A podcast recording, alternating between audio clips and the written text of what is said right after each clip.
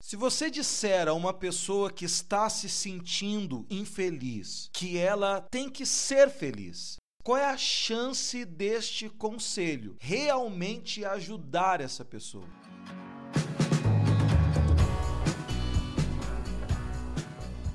Olá, seja bem-vindo à direção da semana um espaço onde semanalmente temos trazido reflexões que julgamos ser importantes, que podem sim fazer diferença, não apenas na sua semana, mas na sua vida. Nós estamos na 14 semana desta série de mensagens. E se tem lhe ajudado, não deixe de deixar o seu comentário e também de compartilhar com seus amigos, com seus contatos no WhatsApp, para que mais pessoas possam serem alcançadas com este conteúdo que só agrega positivamente na vida de uma pessoa.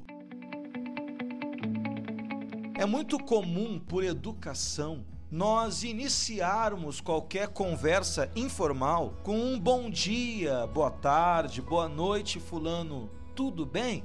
E a resposta quase que automática é tudo bem, e você? No entanto, nós sabemos que nem sempre está tudo bem com os outros e conosco. E se nessas horas alguém responder que não, que não está bem, talvez muitos de nós fiquemos desconcertados sem saber até o que responder. Eu lembro de um dia alguém me responder: É, tem que dizer que tá tudo bem, né? É como se a pessoa vivesse pressionada a sempre deixar uma boa impressão. A impressão de que é forte, que tem tudo sob o seu controle, a impressão de que é feliz. E voltando à pergunta inicial, a resposta é zero, porque não há a mínima chance que eu apenas dizer a uma pessoa que está se sentindo infeliz que ela tem que ser feliz ou tem que se sentir feliz, que vai mudar alguma coisa no seu interior. Essa positividade tóxica não ajuda, não resolve o problema. Pelo contrário, talvez só mostre que eu esteja disposto a falar como as coisas têm que ser, mas nem um pouco afim de ouvir sobre como tudo tem sido até aqui na vida daquela pessoa.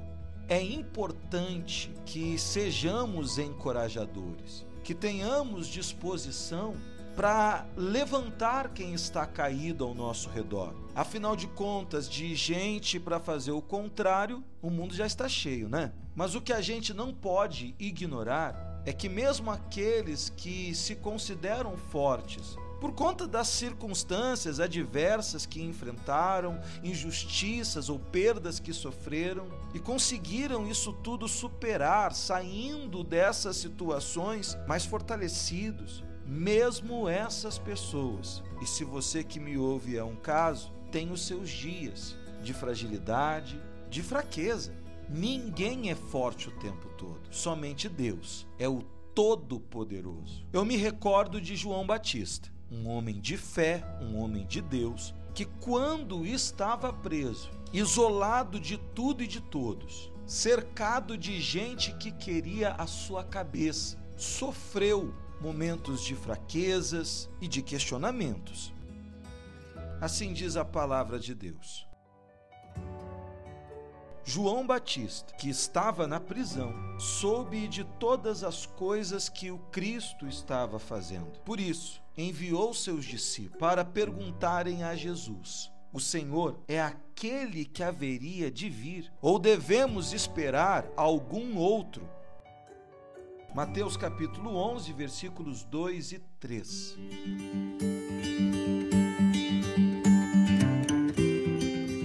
Você deve lembrar que é João Batista que, quando encontra o Senhor Jesus no Jordão, ele diz: É o Senhor que deve me batizar. E após o batismo do Senhor Jesus, ele e as pessoas que ali estão testemunham de forma audível a manifestação da voz de Deus, dizendo: Este é o meu filho amado, em quem tenho prazer. Mas agora, apesar de ter sido informado do que o Senhor Jesus estava fazendo, a realidade dele era outra. O Messias é o Rei dos Reis, aquele que vai iniciar um novo governo, uma nova ordem, aquele que vai livrar toda aquela gente da opressão, da tirania, da injustiça dos poderosos. Esse rei tão aguardado havia chegado. No entanto, a situação de João Batista, preso nas mãos daqueles que o odiavam, estando prestes a ter a sua cabeça arrancada, fazia com que este homem de Deus, esse servo fiel, tivesse dentro de si esta dúvida sincera: será que eu estava enganado? Será que eu entendi bem? É o Senhor mesmo aquele que haveria de vir? Ou não chegou esse tempo ainda? Se homens como João Batista, que o próprio Senhor Jesus dá testemunho a respeito dele, dizendo que entre os nascidos de mulher ninguém foi maior que João Batista. Se este homem teve seus momentos de fraquezas, quem você acha que é para não ter? Não adianta brigar com os fatos. O homem por si só, ele é limitado, ele é fraco. A questão é o que nós fazemos diante deste diagnóstico. Eu acredito que o apóstolo Paulo pode nos ajudar. Porque quando sou fraco, então é que sou forte. 2 de Coríntios, capítulo 12, versículo 10.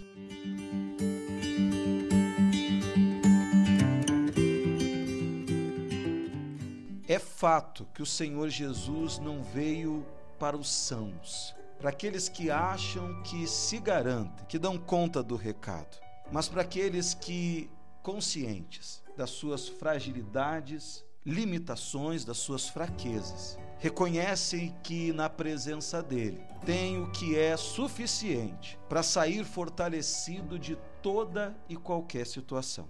Eu desejo que você seja forte que você seja feliz, mas se você está se sentindo fraco e a infelicidade tem estado presente de forma constante no teu coração, decida não permitir que estas circunstâncias te definam, porque tudo a gente pode suportar através daquele que verdadeiramente nos fortalece.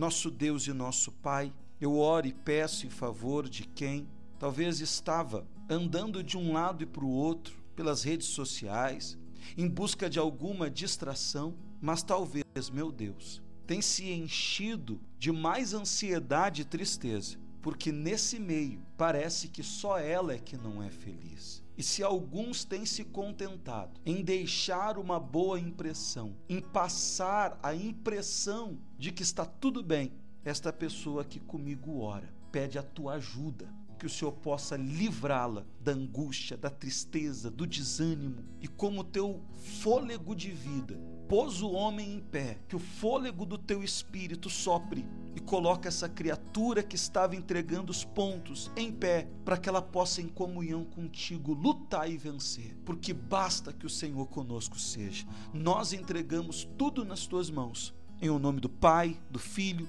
e do Espírito Santo. Se você crê, diga amém e graças a Deus.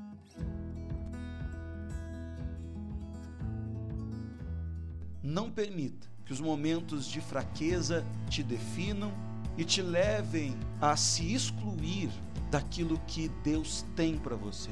A nossa fraqueza escancara a nossa necessidade, a nossa dependência de Deus. Se apegue a Ele ainda mais. Que Deus abençoe a sua semana e a sua vida. Tudo de bom e até mais!